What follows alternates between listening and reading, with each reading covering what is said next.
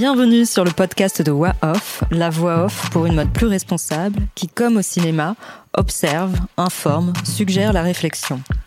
Wa, en japonais, signifie équilibre.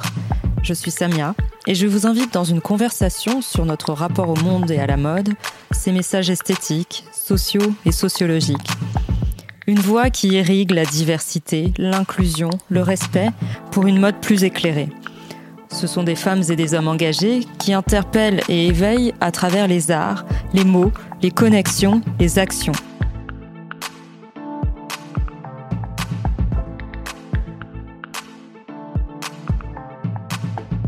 Cet épisode est une collaboration WAOF, Fashion Revolution France et Festival Empower. Ce festival est dédié aux femmes qui entreprennent, créent, s'engagent et à leurs solutions pour aborder les thématiques du féminisme, du développement durable et de l'entrepreneuriat social. Pour leur première édition à la Cité Fertile, j'étais invitée à représenter le mouvement Fashion Revolution France et nos visions pour une mode plus vertueuse sur le talk Slow Fashion, production transparente, consommation responsable, construire ensemble la mode durable. Animée par Elodie Benoît, fondatrice de la Défripe, j'intervenais aux côtés de Mélodie Madard des Éclaireuses, Marie Aubry de Lula et Héloïse Moignot de Slow We Are. Je vous souhaite une très bonne écoute.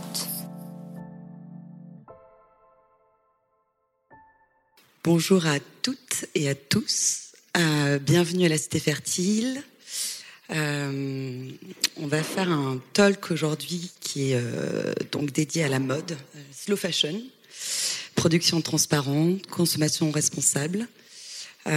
pour m'accompagner aujourd'hui, nous avons quatre personnalités différentes, quatre personnes qui sont engagées euh, dans différents secteurs. Euh, on va les découvrir au fur et à mesure de ce talk. Euh, nous avons donc Samia Larouiche, qui est représentante de Fashion Revolution en France. Fashion Revolution, pour le petit rappel, c'est un mouvement mondial présent dans plus de 100 pays et qui célèbre la mode comme influence positive, tout en sensibilisant aux problèmes euh, et urgence de cette industrie sur l'environnement et autres. Alors, nous avons Mélodie Madar. Bonjour. cofondatrice du média Les Éclaireuses, euh, qui est un média social leader des femmes millennials et qui parle euh, de beauté, de mode, de plein de sujets différents qui nous concernent de manière quotidienne, nous en tant que femmes. Bienvenue. Héloïse Moignot, entrepreneur engagée et euh, cofondatrice du label de confiance euh, de mode responsable Slow Bonjour. Et enfin, Marie Aubry, euh, cofondatrice et présidente de Lula, la première application mobile française de location de vêtements et accessoires entre particuliers. Bonjour. Donc, quatre personnalités différentes, quatre impacts différents sur le milieu de la mode. on va explorer aujourd'hui quatre thématiques autour, euh, j'ai envie de dire, d'un mot, pas forcément de la mode, on va parler d'amour. Alors oui, ça peut être surprenant. On va parler d'amour, d'amour de la mode, l'amour des choses bien faites, l'amour des belles matières. Euh, comment rendre hommage à cet amour en fait à travers, euh, ben, à travers de la communication, à travers l'innovation, à travers plein, plein de, plein de choses qui sont ultra positives et, euh, qui donnent des impulsions aujourd'hui euh, pour une mode plus responsable. Et, euh, donc, nous allons explorer cet amour sous quatre thématiques. La première, c'est la culture et l'histoire. comment la mode du passé peut-elle être notre futur? On va parler d'innovation, quand les startups réinventent les modèles pour offrir de nouvelles expériences de mode inédites et durables. On va parler aussi de greenwashing, très important. Le nouvel Eldorado euh, des marques de fast fashion. Donc, euh, on imagine John Life, euh, matière bio, upcyclé, etc. On va découvrir un petit peu les dessous de ces collections qui séduisent de plus en plus. Et enfin, les nouveaux modèles et les, nouveaux impacts de, la communication, donc des médias à la rue. Quels sont les nouveaux modes de communication et les tendances à venir? On va commencer tout d'abord ben, par vous découvrir. Euh, en quelques mots, euh, ben, qui êtes-vous, votre, parcours, euh, pourquoi vous êtes là, mais pourquoi vous êtes là? Et enfin, que représente pour vous une citation, une expression, quelque chose qui, un mot, ça peut être simplement un mot, qui représente pour vous votre mode, votre style. Héloïse? Bah, Je vais commencer. Alors, qui je suis? Bon, Elodie l'a un petit peu expliqué. Je suis entrepreneur et je suis la cofondatrice de Slow We qui est un label de confiance dans la mode éco-responsable. Euh, voilà, je suis ici aujourd'hui parce que voilà, le festival Empower, je trouve, est très important et euh, il replace aussi la position de la femme de manière générale dans la société. On a un rôle euh, extrêmement important aussi dans la mode. Euh, donc, donc, voilà, c'est ce pourquoi je pense qu'il faut qu'on prenne toute la parole sur ce sujet-là aussi aujourd'hui. par rapport à ma vision de la mode aujourd'hui, je dirais que ma mode à moi, elle est plutôt authentique. C'est par ce biais-là que je suis arrivée sur la mode éco-responsable. Je ne sais pas si j'ai le temps de, parler un petit peu de mon, du coup, de mon parcours. Euh. Bien sûr, bien sûr. Ok. Donc, euh, donc moi, il y a une quinzaine d'années, je travaillais dans, dans le prêt-à-porter. C'était ma toute première expérience professionnelle. Et à ce moment-là, je me suis rendu compte euh, des, de l'impact de l'industrie textile au niveau de la surconsommation ça m'a donné envie d'aller creuser le sujet. Euh, ça a pris du temps. Je l'ai pas fait tout de suite. J'ai d'abord fait une école de, commerce, mais tout de suite après, j'ai voulu faire des travaux sur la consommation responsable parce que j'avais envie d'agir euh, à mon échelle et de comprendre comment nous, en tant que consommateurs, on pouvait euh, avoir finalement un impact au niveau des entreprises. Et puis, quelques années après, alors que j'étais dans l'industrie agroalimentaire, j'ai eu envie de pouvoir aligner toutes mes sensibilités, à savoir, bah, je consommais, euh, j'avais un mode de consommation plutôt bio. Je faisais très attention à la manière dont je m'habillais, je cherchais des vêtements de qualité. Et à ce moment-là, j'ai cherché des marques qui pouvaient aller plus loin. Donc, il y avait une histoire à raconter euh, euh, autour du savoir-faire, notamment, qui savaient avec qui ils travaillaient, comment ils faisaient, euh, et qui, euh, qui, comme tu le disais, avait vraiment une relation d'amour euh, aux vêtements, un autre rapport que celui qu'on a nous, enfin habituellement quand on va dans les grandes enseignes où finalement, voilà, on nous propose une marchandise, un produit qui est marketé, qui est parfois très bien marketé d'ailleurs, et euh, mais finalement on ne sait pas qui est derrière ce vêtement-là. Et donc, euh, moi, j'avais vraiment envie de valoriser ceux qui font bien les choses. Et c'est de là aussi que le label, euh, petit à petit, est né, donc, euh, donc depuis trois ans, à travers Slow Yard. Parfait. Samia Bonjour. donc moi, Samia, je fais partie du pôle communication et éducation de la Fashion Revolution. Euh, éducation aussi parce que j'interviens au sein de la Casa 93, qui est une euh, école que peut-être certaines d'entre vous connaissent, qui est un projet social d'insertion euh, des jeunes talents dans la mode, qui est une école gratuite, euh, et que Fashion Revolution euh, est en partenariat avec euh, avec les étudiants, avec les écoles assez régulièrement. pourquoi je suis ici? Ben Parce que déjà, je suis une femme issue de la diversité, à titre personnel, euh, ce festival m'intéressait. Euh, parce que je suis engagée, parce que euh, les droits de la femme et des ouvrières du textile particulièrement, c'est aussi le fer de lance de la Fashion Revolution, qui a mené une campagne en mars, je pourrais en parler un petit peu plus en détail tout à l'heure, sur les droits de la femme. Euh, pour euh, parler un peu de ma mode et ma vision de la mode, je vais citer euh, Oscar Wilde, qui dans De Profundis, une merveille de la littérature, je vous recommande vivement, n'arrête pas de répéter le vice suprême, c'est d'être superficiel. Je trouve cette citation magnifique parce qu'on peut aussi très légitimement se demander assez souvent si la mode est superficielle. parce que la mode a trait à l'apparence plus qu'à l'essence parce que euh, parce que euh, parce que c'est du, souvent du physique, c'est de l'esthétique, etc. Alors qu'en réalité, euh, la mode, c'est des tissus, c'est un ensemble de tissages. Euh, littéralement et métaphoriquement, c'est ce qui crée des liens. Donc pour moi, la mode, c'est pas du tout superficiel. Et si on la regarde aussi sous un autre spectre, la mode, c'est euh, c'est un peu le porte-parole de l'inconscient. Ça dit beaucoup de qui on est, ça dit beaucoup de la façon dont on pense, dont on communique, dont on interagit. Euh, et donc, quand on parle des questions euh, d'éthique et d'éco-responsabilité dans la mode, on peut aussi légitimement se demander euh, quel message on a envie de faire passer à travers ce qu'on porte. Donc, en fait, pour moi, la mode, c'est très très profond. Euh, ça n'a rien de superficiel. Voilà pour ma vision que je souhaitais vous partager. Merci beaucoup. Mélodie bah, déjà, merci à toutes d'être présentes. Je suis ravie de partager ce moment et cette discussion avec vous. Donc moi, je suis Mélodie Madar, la cofondatrice du média Les Éclaireuses. Euh, Les Éclaireuses, c'est le média euh, pertinent et impertinent qui rassemble aujourd'hui euh, près de 6 millions de jeunes femmes en France. Pour mon parcours, bah, j'ai fait une, une, école de commerce à Montréal, au Canada, à HEC Montréal. Après, j'ai travaillé pendant un an chez Google au Canada. Et euh, très vite, je me reconnaissais plus du tout dans les médias traditionnels et j'avais envie de créer un média qui nous ressemble et qui ressemble à toutes les femmes. Euh, euh, et voilà, c'est comme ça que les éclaireuses est née avec mon associé Chloé Saban.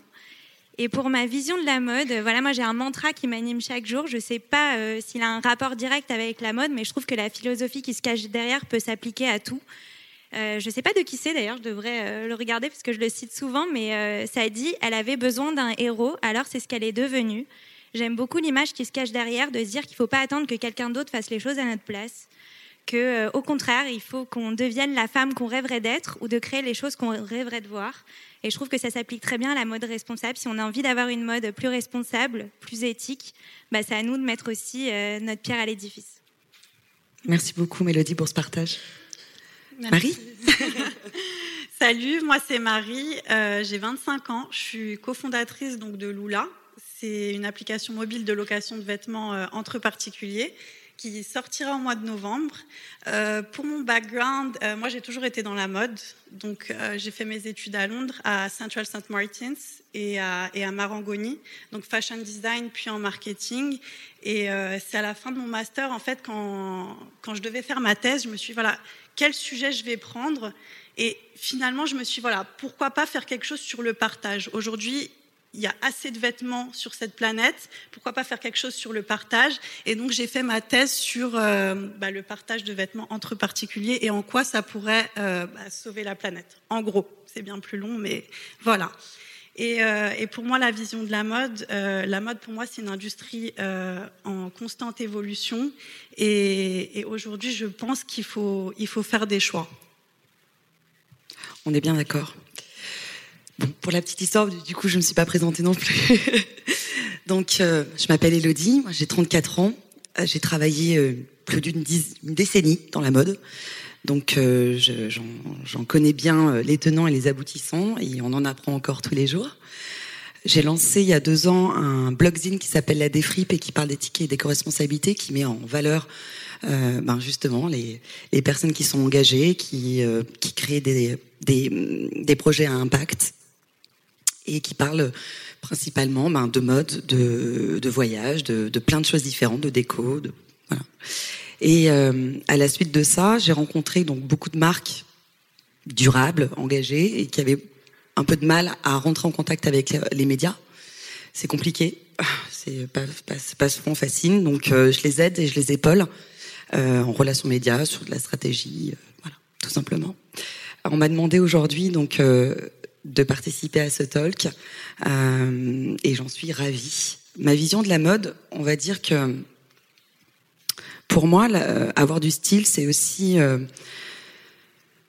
c'est aussi euh, s'affirmer, affirmer sa personnalité. Je trouve que le fast fashion aujourd'hui, ben, malheureusement, apporte une vision, on va dire, très étriquée de ce que on notre personnalité peut être en fait. Euh, on s'habille tous pareil, on, suit les tendances, etc. Donc pour moi, être être fashion, être dans la mode et avoir euh, avoir du style, c'est aussi s'affirmer et, euh, et ne pas avoir peur en fait de porter telle et telle couleur, etc. Pour moi, c'est très important. voilà en quelques mots. Donc on va commencer ce talk sur les différentes thématiques.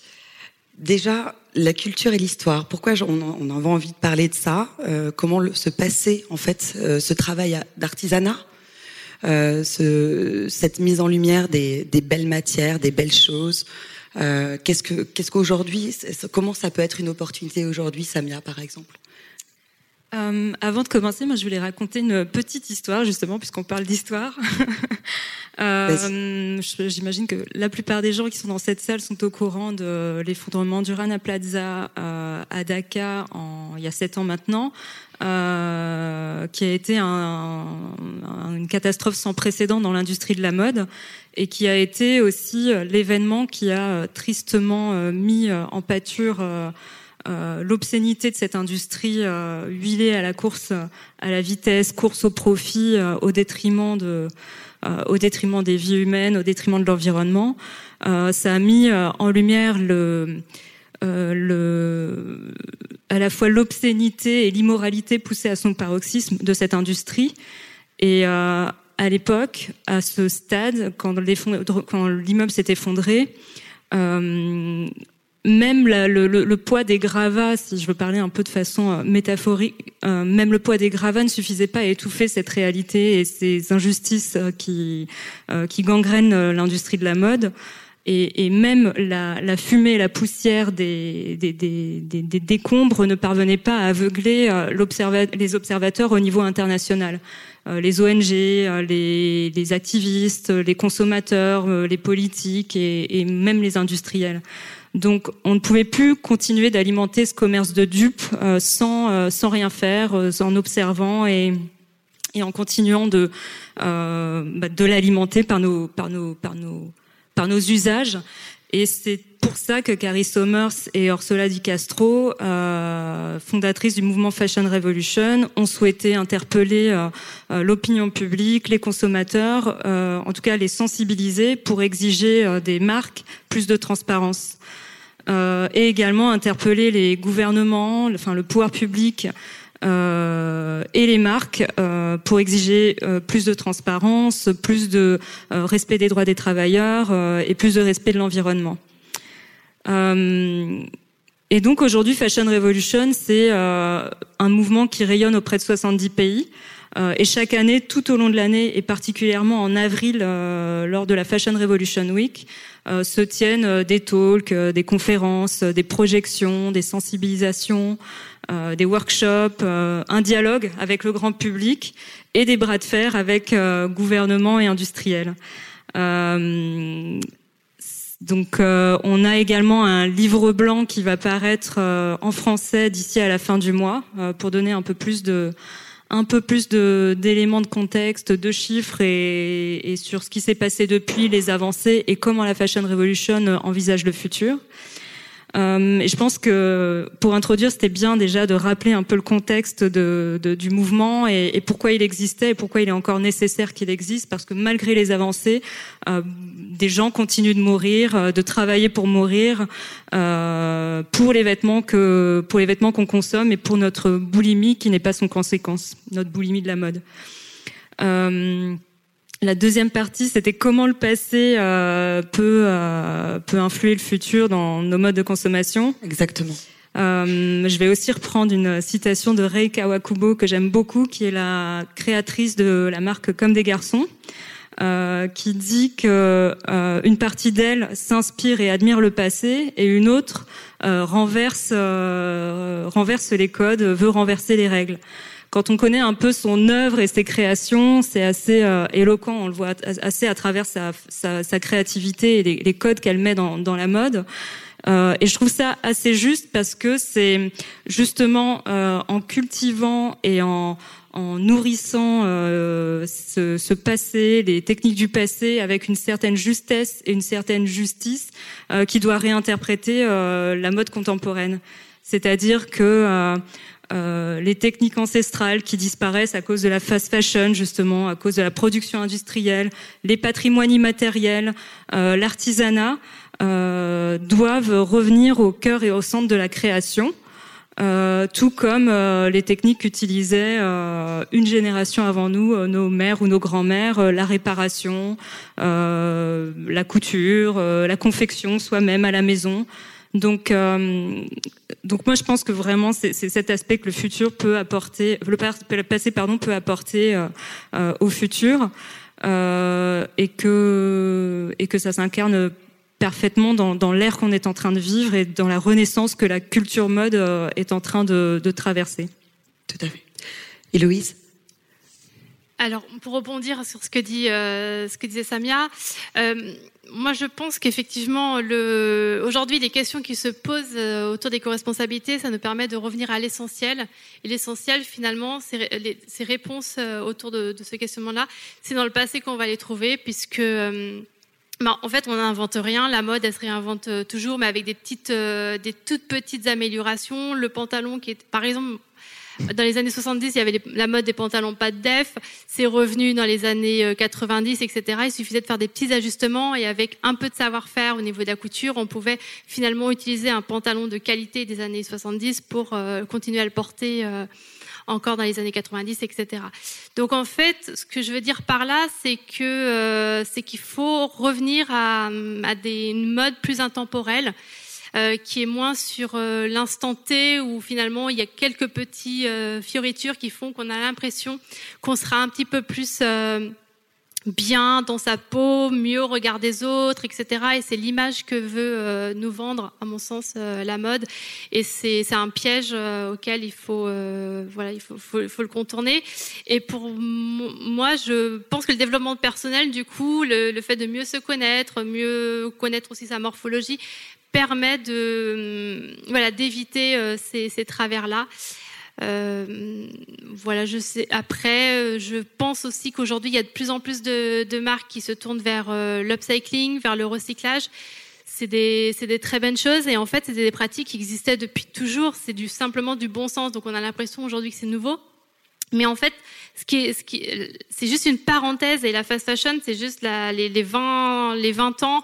Euh, enfin, si jamais on imagine qu'effectivement à partir de demain ça s'arrête et qu'on revient sur un circuit plus de, de consommation raisonnée, c'était une parenthèse et, et, finalement on est sur euh, sur un basculement. En fait, en tout cas, j'ose l'espérer dans les années à venir, qui vont faire qu'on va revenir à, à une mode beaucoup plus euh, juste, de qualité et éco-responsable. Mélodie, toi, justement, dans, ben, forcément, tu explores l'histoire des marques puisque tu en parles à travers ton média. Qu'est-ce que, comment tu peux imaginer, toi, enfin, comment euh, aujourd'hui euh, le, le, passé justement peut agir sur le futur pour toi?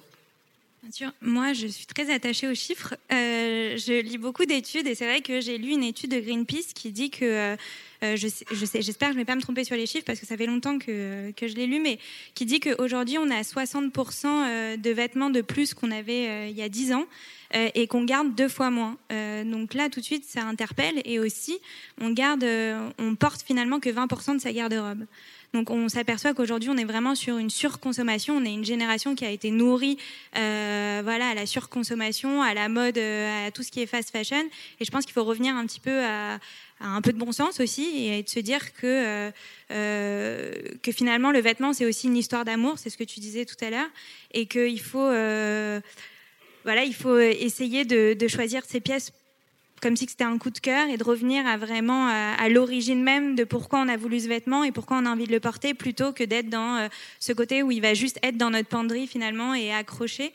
Et, rien que si on fait des petits gestes comme ça au quotidien, je pense que déjà on peut on peut euh, ralentir ce phénomène-là et aller vers une, une mode un peu plus euh, responsable. Qu'as-tu exploré, toi? Merci Mélodie.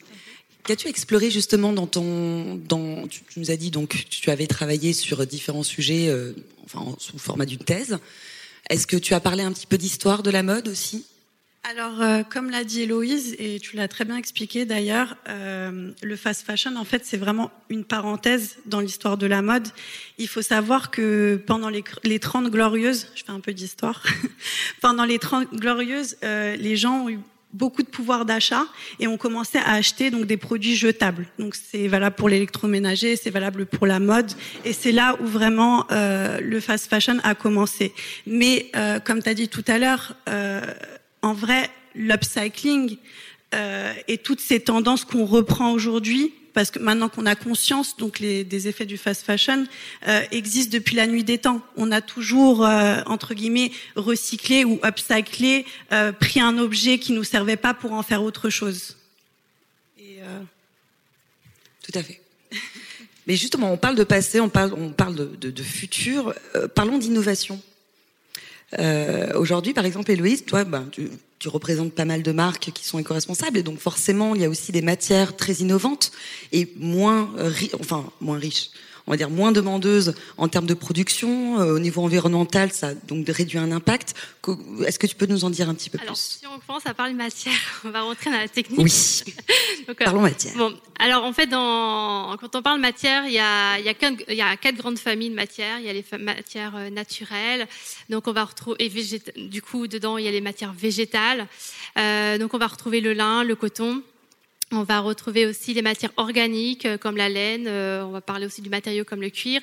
Et après, les matières euh, plus chimiques avec les matières artificielles donc des dérivés de, matières végétales qui sont transformées chimiquement et les matières synthétiques qui sont des dérivés du pétrole.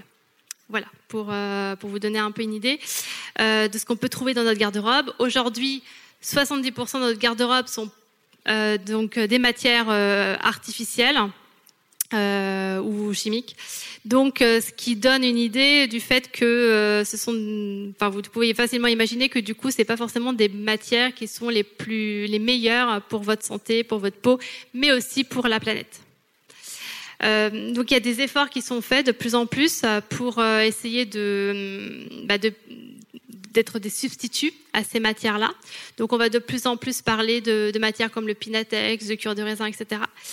Moi, euh, personnellement, j'ai mis un petit bémol sur ces matières-là, euh, parce que finalement, c'est ni plus des moins des, des matières qui, viennent effectivement d'une, ressource euh, végétale, mais qui sont transformées euh, néanmoins euh, chimiquement. Donc, on ne sait pas encore quel est véritablement l'impact que ça va donner euh, sur euh, la planète, mais aussi sur les conditions de travail, puisque c'est pas quelque chose aujourd'hui que ces industriels qui travaillent ces matières-là ils, enfin, voilà, ne donnent pas de garantie, ils ne sont pas transparents à ce niveau-là. Par contre, euh, il y a des matières que, je trouve vraiment très intéressantes, euh, qui sont, enfin, quand on parle de savoir-faire, d'ancestralité, etc., euh, qui, existent depuis très longtemps et dont la France est vraiment un des bassins principaux. Ça va être par exemple la matière comme le lin. Donc le lin, c'est une plante qui pousse entre Caen et Amsterdam.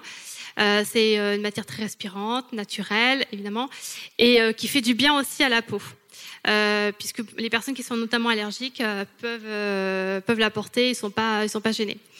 Après, je vois beaucoup de marques dans notre label qui utilisent aussi des matières recyclées. Donc, comme on l'a expliqué, on utilise, on, on consomme de plus en plus de vêtements. Aujourd'hui, on on a assez de vêtements sur la terre pour pouvoir s'habiller pendant quatre générations. Donc, euh, on n'a pas, pas forcément envie de porter ces, ces vêtements-là. Donc, il faut qu'on réfléchisse à comment finalement leur donner une autre, une autre vie. On a des ressources aussi, des rouleaux de tissu qui, qui dorment, etc. Et euh, on a un gisement de matière qui est tel qu'on commence à réfléchir à la manière dont on peut les recycler. Donc, on commence à voir euh, notamment du polyester recyclé, des choses comme ça.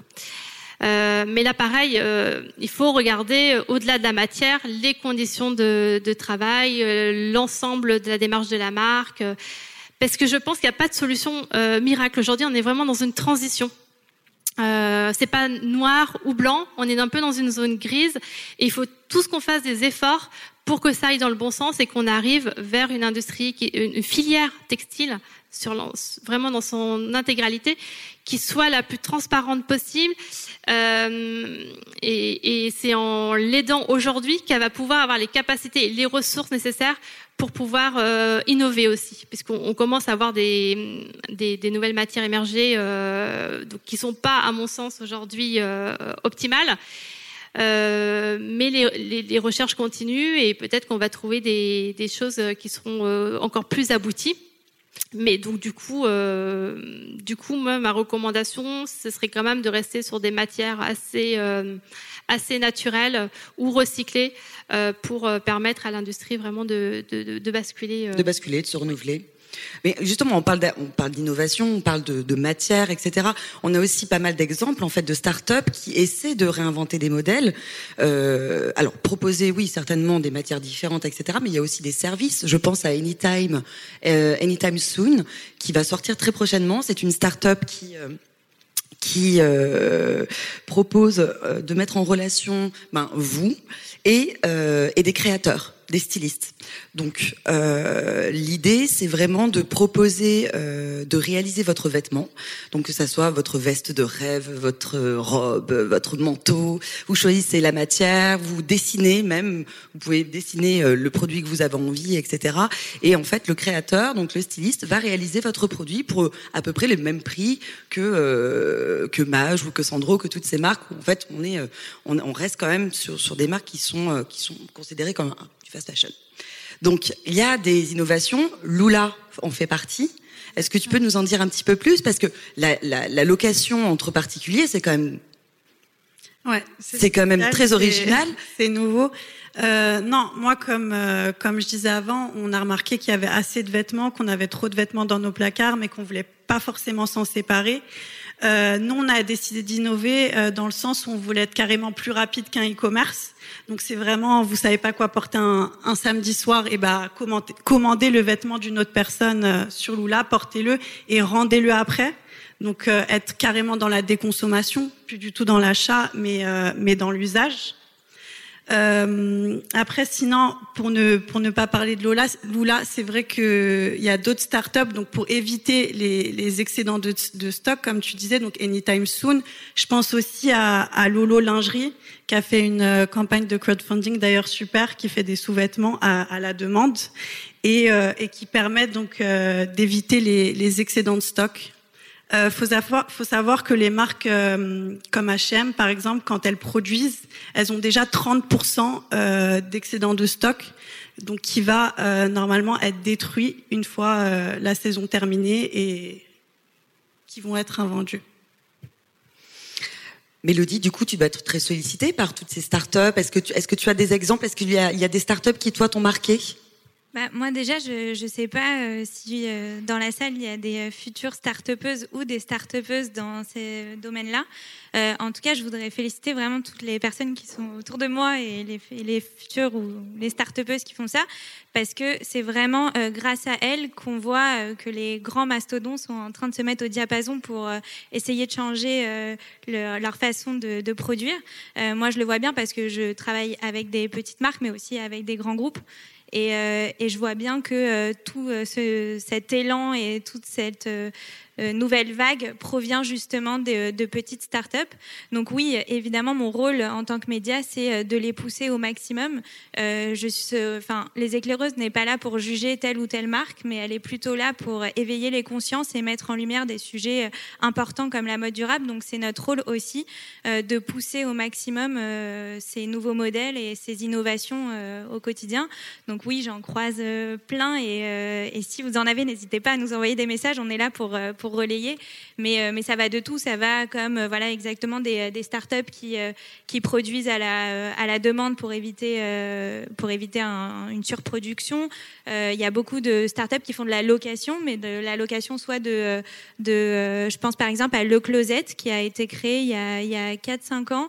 Euh, et on a été le premier média il y a six ans. Bah voilà, c'était en même temps que les éclaireuses, on a été le premier média à en parler et ça avait fait, un- ça va créer un engouement de dingue où en fait ça permet de recevoir une box euh, par mois de, vêtements et puis on les rend et puis on reçoit une nouvelle box en fonction de notre morphologie, nos tailles, etc.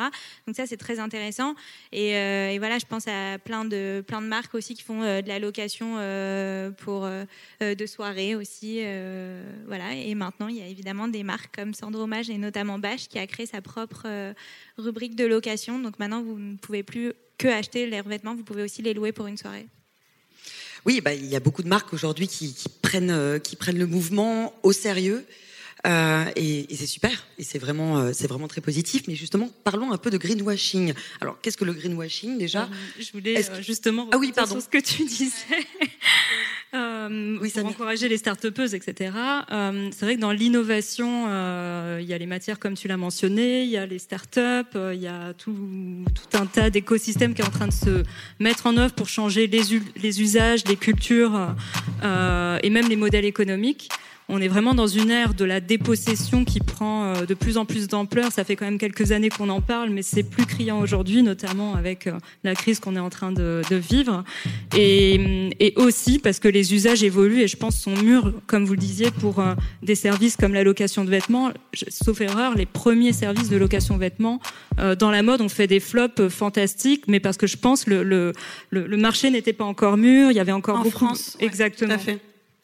Sauf que là, la location de vêtements est à la mode, ce que euh, euh, ce que euh, la musique est à Spotify et ce que le, cinéma est à est à Netflix. Donc et même tu citais Mage, je crois, enfin exactement.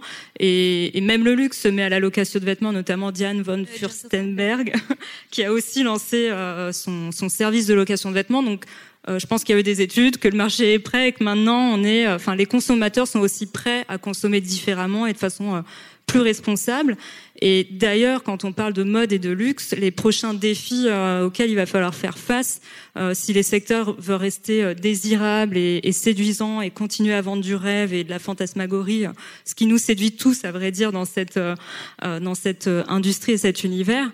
Eh ben, il va falloir faire face à, à plusieurs défis. Et je pense que les principaux, c'est justement le digital, le local et l'éco-responsabilité. Et donc, le digital au service de l'éco-responsabilité, ça donne euh, ben, des innovations telles que celles que tu, euh, tu parlais en, en, matière, des innovations telles que vos idées ou les idées de start Et il y a notamment une, euh, une appli que je voulais euh, aborder qui s'appelle Dress Me Slowly qui est inventé, enfin qui est créé par Yasmine El Abassi, qui est un membre actif et même hyper actif de Fashion Revolution, euh, qui est un service qui repense le dressing, qui va connecter euh, l'application à son dressing, euh, parce que comme elle le dit, euh, on a, on utilise en moyenne 25 à 30% euh, de son dressing, et donc il y a une très faible rotation, et on oublie qu'on a des choses, et donc on consomme, on consomme des choses dont on n'a pas besoin. Et en fait, l'appli va venir pallier à ça et faire des suggestions, suggestions de de, de, de, de look, de style, de composition euh, sur ce qui existe déjà dans le dressing. Euh, et même recommander ou accompagner euh, les utilisateurs et les utilisatrices à euh, recycler, à donner, à upcycler.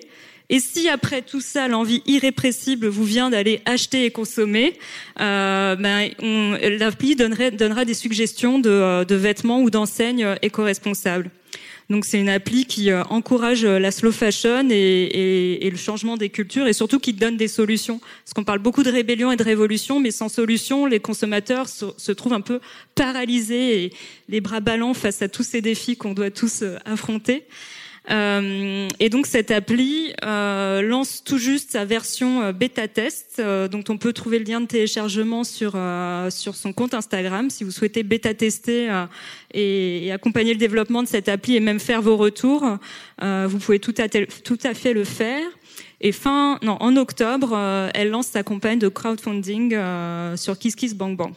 Donc, euh, mettez-vous en relation. Euh, avec grand plaisir. C'est très intéressant parce que c'est très Marie Kondo, mais Marie Kondo dit justement que euh, on ne porte que ce qu'on voit dans son dressing, et elle propose aussi des solutions pour réorganiser son dressing, pour que justement, comme tu parlais de rotation, qu'on puisse un peu voir tout ce qu'on a dans son dressing, ce qui permet aussi de réduire la consommation. Donc, ça se rapproche. Euh, c'est étroitement lié à ce que tu viens de dire. D'ailleurs, le vêtement le plus responsable qu'on a, c'est celui qui est déjà dans notre dressing, comme dit euh, Ursula Di Castro. Exactement. Tu voulais dire quelque chose? Je voulais juste rebondir euh, par rapport au nouveau business model. Euh, nous, on vient de, du coup d'accueillir justement, bah, tout à l'heure tu parlais de Lolo Paris, donc on vient d'accueillir Lolo Paris dans notre label depuis le début du mois de septembre, donc on est ravis parce que c'est une marque qui fait du sur-mesure en lingerie. Et en fait, quand, quand Océane et Mélissa m'ont raconté un petit peu le, la problématique rencontraient, euh, c'est né en fait, euh, bah, je, voilà, comme on est toutes des femmes là, euh, dans la salle, je pense que ça va vous parler les standards de taille de soutien-gorge n'ont pas évolué depuis 100 ans. Et donc du coup, ça explique enfin le fait que ben, certaines d'entre nous peuvent avoir des problématiques à trouver sa bonne taille, euh, le, le, bon soutien-gorge et le Lopari résout vraiment ce, ce problème-là, en plus avec une production euh, éco-responsable. Et en économie euh, plus collaborative et coopérative aussi avec sa communauté, il y a Atelier 1. Je trouve ce modèle super intéressant. avant de créer en fait des produits, et ils interrogent leur communauté pour savoir si, par exemple, ils doivent lancer un gilet, un pull, un pantalon. Et après, ils vont leur demander euh, si, bah oui, si par exemple le, c'est le pull qui remporte le choix. Ils vont euh, demander si c'est plutôt un pull avec un col rond, un col euh, roulé, manche courte, manche longue, etc. Ce qui permet vraiment de répondre aux attentes du plus grand nombre avant de lancer une production. Et donc ça se, ça se fait aussi à la demande. Et après, il y a le sur-mesure aussi qui, qui est une bonne solution. Euh, et notamment là sur le forum, on, a euh, la marque Cybergamia euh, qui propose des pantalons sur mesure et aussi prêts à porter et qui répond à une problématique typiquement féminine qui est celle de d'avoir des difficultés parfois à trouver le pantalon à sa morpho, puisque bah, parfois il peut y avoir des problèmes au niveau de la taille, quand on est un peu cambré, etc., au niveau de la longueur. bref, il y a plein de problématiques qu'on peut rencontrer. Et il y a plein de marques justement qui, qui prennent à bras le corps ces problématiques en faisant des petites productions. Justement, c'est plus facile. Euh, d'être à l'écoute et de produire juste ce qu'il faut euh, en temps voulu. Voilà. Et euh, dernière chose que j'aimerais rajouter, c'est que la mode éco-responsable, on a l'impression parfois que c'est tout nouveau. Euh, mais en fait, euh, pour moi, en tout cas, elle, a, elle existe depuis très longtemps. Elle a toujours existé. Le, comme je disais tout à l'heure, la fast fashion, c'est un peu la parenthèse. Et euh, quand on parlait d'attente du marché, c'est là-dessus que je vais aller, c'est que en entre les années 2000 et 2010, il y a beaucoup de marques de mode éco-responsable qui se sont lancées. Et puis il y a eu de, voilà la crise du, de 2008 euh, qui, qui, est arrivée et beaucoup de marques du coup n'ont pas pu rencontrer leur, leur clientèle à ce moment-là et, et, et ont fermé. Et aujourd'hui, on arrive dans une deuxième, dans un deuxième mouvement où on se rend compte que finalement, bah, on est là. Ça se voit, la salle est, elle est remplie, et, ça donne de, l'énergie pour que euh, de nouvelles marques puissent euh, répondre à, bah, de nouvelles solutions. Voilà. Donc, ça fait super plaisir. Évidemment, évidemment. J'aimerais beaucoup quand même euh, soulever un petit un, détail. Donc, c'est ce que je, parlais tout à l'heure de greenwashing. Justement, les marques aujourd'hui, les grands mastodontes réagissent parce qu'on prend de l'ampleur. Et ça, c'est super, ça, c'est hyper positif. Mais ils réagissent justement en créant des nouveaux labels, John Life, etc. Qu'est-ce que vous en pensez? C'est quoi, en fait, John Life? Pourquoi, pourquoi ils ont voulu lancer ça Mis à part que, euh, évidemment, ça répond à une, certaine clientèle et un désir de, de plus de transparence aussi euh, des consommateurs. Mais exactement, est-ce que tu peux nous en dire un petit peu plus, Héloïse alors, par rapport à cette marque, mmh. euh, je ne sais pas, mais par rapport à l'ensemble des marques qui, qui, veulent se positionner sur le créneau de la mode éco-responsable, euh, oui, j'ai mon petit avis sur la, sur, sur la question, bien entendu. Euh, bah, comme tu l'as dit, hein, les, on est de plus en plus nombreux à s'interroger à, à la, notre manière de consommer. Et finalement, le fait de raconter une histoire derrière le vêtement, ça fait vendre. Et, et donc, le storytelling. Voilà, le storytelling. Et donc, euh, donc c'est facile aussi du coup de s'appuyer sur une collection capsule euh, pseudo éco-responsable pour dire voilà bah nous en fait euh, en tant que marque on se préoccupe d'environnement on se préoccupe de vous on se, préoccupe euh, de nos salariés etc et malheureusement dans certains cas ça peut cacher vraiment de bah, du, ce qu'on appelle du greenwashing c'est-à-dire que 80% de la communication est taxée sur ce sur ce type de collection ce qui laisse à penser que le reste des collections sont également fabriquées dans des conditions éco-responsables en fait, ils vont attirer l'attention sur une matière, par exemple, euh, sur euh, sur un, une particularité, et du coup, ils vont revendiquer qu'ils ont une action euh, plus éco-responsable, ce qui laisse oublier les conditions de travail, par exemple, dans le cas du, du greenwashing. Et dans le cas du social washing, par exemple, ça va être des marques qui vont, par exemple, pendant des périodes assez ponctuelles, ou pas euh, dire bah voilà moi je vais reverser une partie du chiffre d'affaires à telle association et du coup je suis une marque euh, super parce que je me préoccupe aussi euh, finalement de, de, la société. Donc ce sont des discours auxquels il faut être euh, assez vigilant. Euh, puisque finalement derrière tout ça on réinvente malheureusement rien euh, finalement, c'est un peu encore nous qui sommes, euh, bah, qui sommes pris euh, un petit peu euh, on, joue de nous, quoi, en gros. Donc, euh, donc voilà ce que je voulais dire à ce sujet. Et puis après, il y a un autre discours qu'on entend dont on entend de plus en plus parler, c'est par exemple les compensations carbone aussi. Donc ça rejoint le côté euh, environnemental. Le dernier kilomètre, ben voilà, si vous euh, commandez chez moi, ben je vais vous livrer en vélo, par exemple. Mais à ce niveau-là, quid aussi des, autres kilomètres qui ont été parcourus, euh, des conditions de travail? C'est toujours C'est toujours important de se poser la question de la cohérence de l'action globale de la marque sur l'ensemble de sa chaîne de valeur. Et ça, c'est vraiment notre motive à nous. Quand on audite les marques, c'est de regarder comment elles fonctionnent sur l'ensemble de, leur chaîne de valeur, les relations avec les parties prenantes, avec leurs fournisseurs, c'est une chose, avec leurs salariés, avec le, les, les, les, contacts qu'elles ont aussi avec euh, leur communauté. C'est tout autant de, de, signaux qui permettent de savoir si une marque est vraiment sincère, engagée, authentique. C'est un mot que voilà que j'aime beaucoup euh, et qui nous qui permet de savoir si euh, voilà elle est vraiment si elle a vraiment envie de s'inscrire dans le changement et réinventer la, la filière du textile. Sania? Greenwashing, vaste sujet. Euh, le green, l'éthique, l'éco-responsabilité, le commerce équitable, enfin tous ces termes pendant longtemps étaient euh, des fantastiques repoussoirs dans l'inconscient collectif des gens qui aiment la mode. C'était l'anti-argument marketing. Quand on parlait de ces termes, c'était vraiment, euh, c'était très connoté et pas du tout séduisant. Euh, Aujourd'hui, il se trouve que c'est la mode, que effectivement des enseignes de fast fashion ou des enseignes qui alimentent cette industrie euh, mortifère euh, et qui exploitent et surexploitent euh, l'environnement et les travailleurs du textile euh, utilisent ces arguments de green, de conscious, etc. Le problème, c'est que euh, quand on fait de la fast fashion, on peut pas prétendre être green ou conscious. En fait, le modèle économique même est le problème. Euh, euh, le fast fashion, c'est mode rapide, donc mode jetable, donc euh, tous les impacts qu'on connaît sur euh, l'homme et l'environnement. Donc, où est le conscious et où est le green là-dedans? Euh, donc on peut pas on peut pas utiliser ces arguments pour redorer le blason euh, de marques qui, qui, qui participent et qui sont l'origine du problème. C'est comme si euh, une enseigne de l'agroalimentaire lançait un produit. Euh, en fait, la fast fashion, c'était aussi ça, ça, a cartonné parce que c'était pas cher et que ça démocratisait la mode, euh, parce que euh, ils copiaient ce qu'on voyait sur les défilés, qu'ils arrivaient à répliquer de façon rapide et pas chère et à moindre coût. Et donc, euh, pour faire une analogie avec euh, l'agroalimentaire, c'est comme si on avait euh, euh une denrée alimentaire qui était euh, ri, euh, chère, pardon, du caviar, j'en sais rien, ou du caviar vegan, si on peut. Le pour offenser personne, euh, qu'on arrivait à, à, à, vendre pas cher, et, euh, mais qu'on se rend compte au bout de certaines années que c'est toxique, que ça donne des maladies, que ça tue des gens. Cette même enseigne va essayer d'inventer euh, un autre produit ou un complément alimentaire euh, qui va atténuer les maux euh, que provoque ce, ce caviar vegan.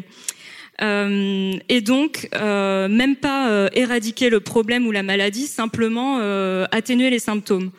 Donc, euh, quelle est la cohérence là-dedans Alors que euh, on va pas éradiquer ce, problème et ce premier produit qu'on a mis euh, en place et qui est très séduisant et qui séduit beaucoup de monde et qui est délicieux parce qu'il rapporte beaucoup d'argent. Mais on va faire en sorte d'essayer de remettre quelque chose sur le marché pour créer une sorte de pansement.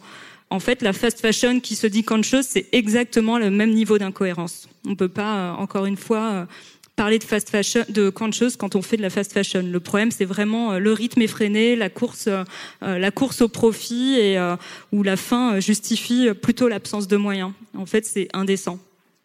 Voilà mon avis. Mélodie Alors, mon avis est un peu moins tranché. euh, non, je, euh, c'est vrai que euh, moi, je m'intéresse beaucoup à la communication et au marketing. Et c'est vrai qu'à l'époque, euh, quand on devait communiquer sur un produit, on communiquait sur le produit en tant que tel. Euh, Aujourd'hui, la communication, elle a totalement changé. Aujourd'hui, nous, les femmes euh, ou les, générations, euh, du coup notre génération et les générations d'en dessous, sont plus attachées à une marque, à une aux valeurs de la marque et euh, voilà aux ambitions et aux, missions de la marque et tout ce qui se cache derrière. Donc aujourd'hui, dans la stratégie de communication des marques, on va plus euh, parler du produit en tant que tel, mais on va vraiment essayer de communiquer sur les valeurs, sur euh, sur voilà les, bonnes causes et toutes les belles missions qui se cachent derrière. Donc là-dessus, je te rejoins, Héloïse, il faut vraiment faire attention à ces discours-là. Ça ne veut pas dire que l'ensemble de l'entreprise est comme ça, mais c'est vrai que dans la communication, c'est sur ça qu'on va mettre l'accent. Après, moi, je suis une grande optimiste, donc j'espère vraiment que voilà les, les grands groupes et euh, tout, toutes ces marques qui sont euh, de fast fashion doivent opérer des profonds changements. Et euh, j'espère que ça commence comme ça, que ça commence peut-être par une collection et que finalement ça va arriver sur sur l'ensemble de la collection. Et voilà, je, je, vais je vais continuer à rêver dans ce sens-là. Mais mais voilà, aujourd'hui c'est vrai que toute la communication est axée sur les valeurs d'une marque Et euh, il ne faut pas se laisser piéger. Et c'est un peu aussi notre rôle en tant que média, c'est euh, d'accompagner ce, cette transformation. Euh, les grands changements comme ça, ça, ça, ça se fait pas du jour au lendemain. Donc c'est profond, ça va mettre du temps. Euh, et c'est à nous aussi, euh, si on est euh, consommatrice engagée, il faut toujours aller chercher l'information. Et c'est ce qu'on essaye de faire aussi avec les éclaireux, c'est de leur livrer l'information. Et libre à chacune de prendre au moins ses décisions en bonne connaissance de cause. Aujourd'hui, nous, on n'est pas là pour vous dire, voilà, telle ou telle marque est mieux ou celle-ci est bien, celle-ci est moins bien. On essaye juste de vous donner toutes les informations possibles pour que vous, voilà, vous vos décisions en connaissance de cause. Je vais juste rebondir. Euh, je te rejoins complètement sur ce que tu dis. C'est justement pour ça que des mouvements comme notamment Fashion Revolution existent et pas que. Il y en a plein d'autres. Il y a Oxfam, euh, il y a Extinction Rebellion. Euh, si on était euh, euh, défaitistes, on mènerait même pas ces combats. Ce que je voulais dire par là, c'est que le, la communication mensongère me gêne. C'est plutôt ça le problème. Euh, parce qu'effectivement, en étant positif, depuis la, création du mouvement, il y a eu plein d'avancées, euh, notamment en termes de transparence, parce que le mouvement euh, publie son index de transparence, parce qu'il y a des scores qui sont améliorés euh, pour les enseignes qui publient de plus en plus euh, bah, la liste de leurs fournisseurs et un tas d'informations. donc la transparence, je pourrais en parler un petit peu après peut-être, mais la transparence, ça permet de d'exposer et donc ça, ça, ça oblige à une certaine responsabilité et donc à des changements positifs. Donc évidemment qu'on encourage ces enseignes à faire mieux, à être plus clean, à moins exploiter, euh, à moins exploiter euh, les travailleurs et l'environnement. Simplement, soyons honnêtes sur euh, la façon de communiquer aux consommateurs. C'était simplement ça le point. Bien sûr. Et c'est justement le rôle des médias d'éveiller les consciences autour de ces sujets-là.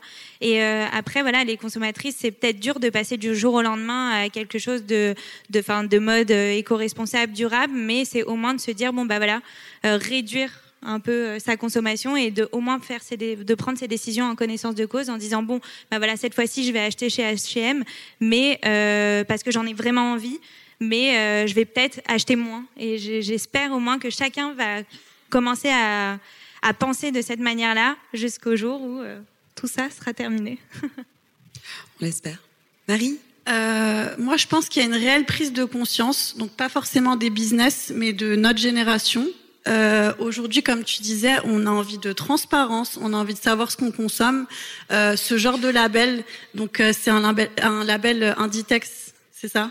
Donc oui. c'est Zara, Massimo Dutti, Oil Show. Euh, je pense que ils sont en train de prouver qu'ils peuvent changer, c'est-à-dire que voilà, ils nous mettent du coton bio, mais comme comme dit voilà, éco-responsabilité ne veut pas dire éthique. Donc euh, comme tu disais, on a toujours besoin de, de, transparence sur la chaîne de production, sur euh, où sont faits les tissus, sur qui le fait. Et, euh, et voilà. Ben, oui, tu veux réagir? Juste, oui, pour, pour compléter, on parle beaucoup de Fashion Revolution. Il y a aussi un autre mouvement qui enfin, une autre association qui est Tunonje, qui est aussi très importante, qui œuvre aussi dans le même sens et on, travaille ensemble avec Fashion Revolution. C'est, parce que je fais aussi également partie de, l'association, c'est le collectif éthique sur étiquette. Et en fait, cette association fait beaucoup de plaidoyer et notamment est à l'origine d'une loi qui s'appelle la loi devoir de vigilance, qui a été votée il y a deux ans maintenant.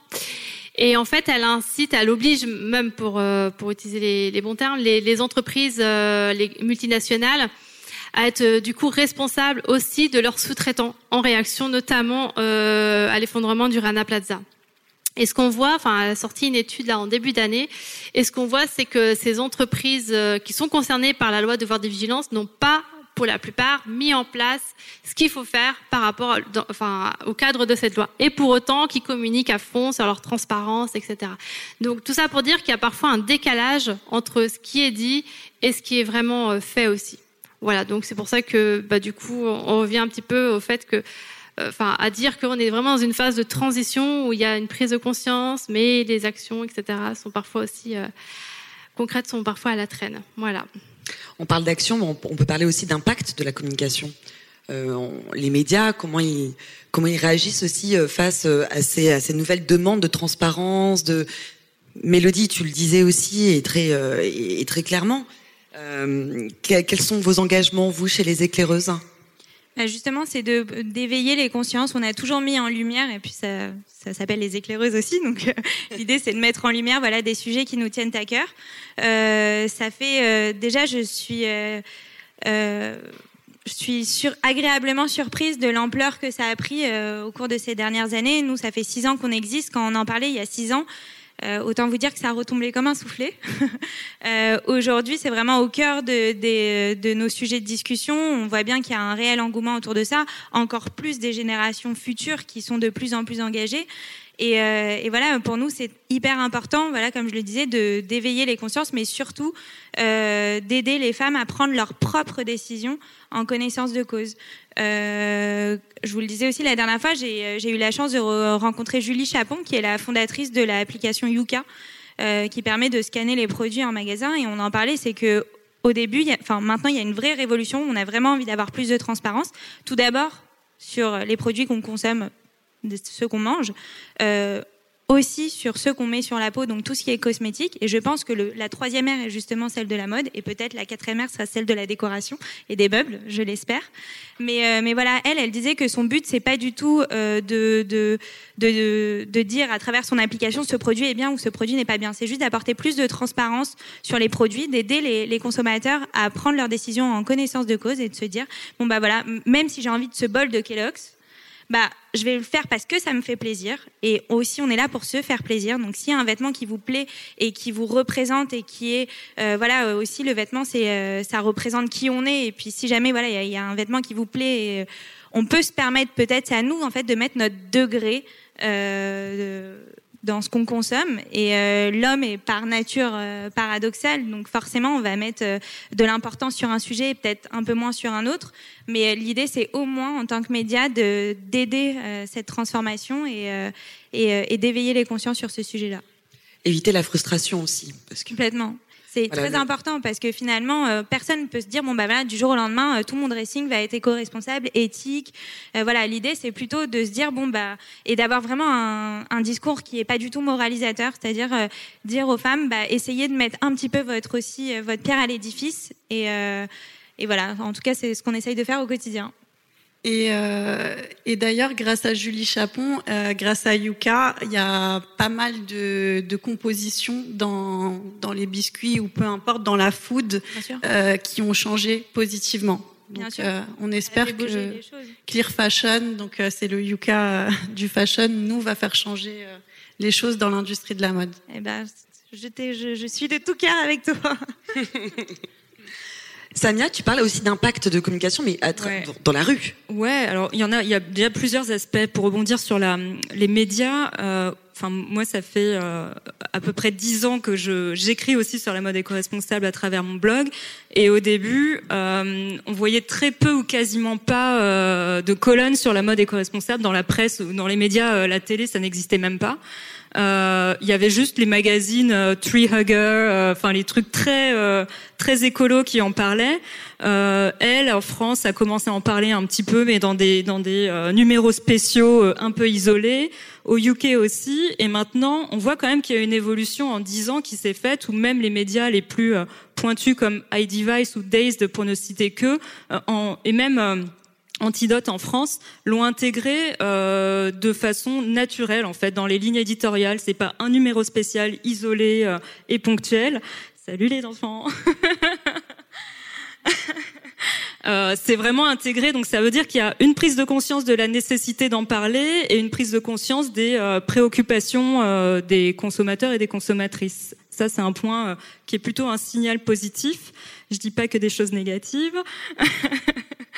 Euh, et d'un point de vue euh, plutôt activiste, euh, ben Fashion Revolution mène des campagnes depuis son existence. Je parlais tout à l'heure de la transparence, qui est vraiment un de ces de ces socles fondamentaux, parce que comme je l'expliquais, la transparence ça expose. Si on est exposé, on est quand même obligé de, de, de se responsabiliser sur, son, se responsabiliser sur ce qu'on fait et ce qu'on communique. Et donc, ça amène des changements positifs. Donc, euh, donc il y a quand même des chiffres. Euh, sur euh, la communication des marques et même des marques de fast fashion qui sont euh, de plus en plus euh, positifs.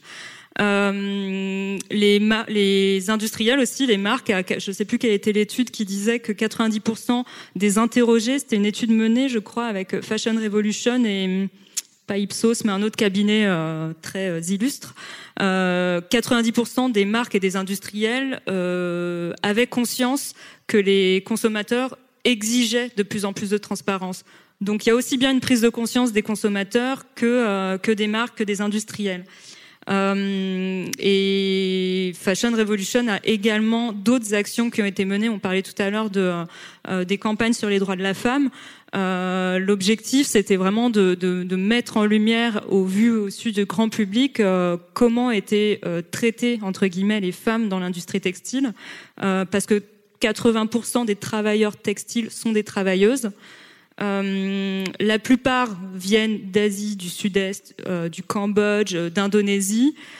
Care International, l'ONG, a publié un rapport qui mettait en lumière que une travailleuse textile sur deux avait subi des violences, des harcèlements sexuels, des attouchements, de la maltraitance contre contre les femmes enceintes, des insultes. donc l'industrie avance, mais il y a encore besoin d'une fashion revolution pour mettre ça en lumière et pour euh, euh, solliciter, pour le coup, cette fois-ci, les pouvoirs publics pour mettre en place des lois. Euh, L'aspect positif, c'est que grâce au combat des activistes, éthique sur l'étiquette, Fashion Revolution et tous les autres, bah, des bras de fer se s'opèrent avec les pouvoirs publics et des lois ont été ratifiées sur les droits de la femme dans l'industrie textile encore le problème, c'est que ces lois ont été ratifiées par trop peu de pays jusqu'à maintenant, et donc euh, c'est vraiment des, combats euh, qui restent encore à mener euh, plus que jamais.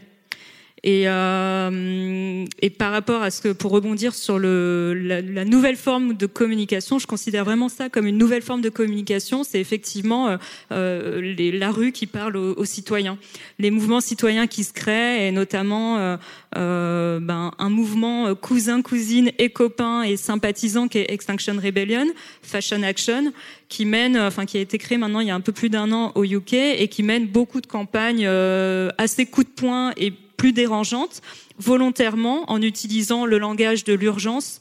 Euh, parce que parce que le, le, enfin le, le, problème est enfin parce qu'on est vraiment dans une véritable urgence euh, aujourd'hui euh, climatique, environnementale, sociale. On est vraiment en crise et c'est un parti pris d'utiliser ces langages et des actions assez fortes et choquantes Notamment, vous avez peut-être vu que leurs premières actions c'était anti anti anti Fashion Week.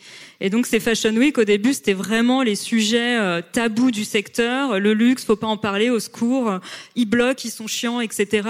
Sauf que grâce à leurs actions, ça a permis non seulement de sensibiliser l'opinion publique, grâce à l'opinion publique, bah, ça ébranle aussi les gouvernements, les partis politiques, et donc ça leur a permis de créer des dialogues avec la Fashion Council Chamber, je sais plus quoi, de, euh, en fait, l'organisation euh, qui organise les, les, Fashion Week euh, à Londres, et d'obtenir plus d'espace d'expression dans le, dans le, dans la partie euh, positive fashion.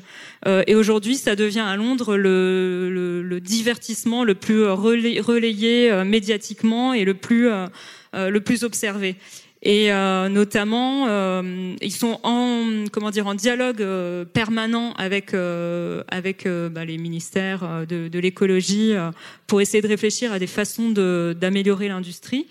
et la Fashion Week de Stockholm les a aussi sollicités pour réfléchir à une façon de mener des Fashion Week qui soient moins polluantes et plus responsables.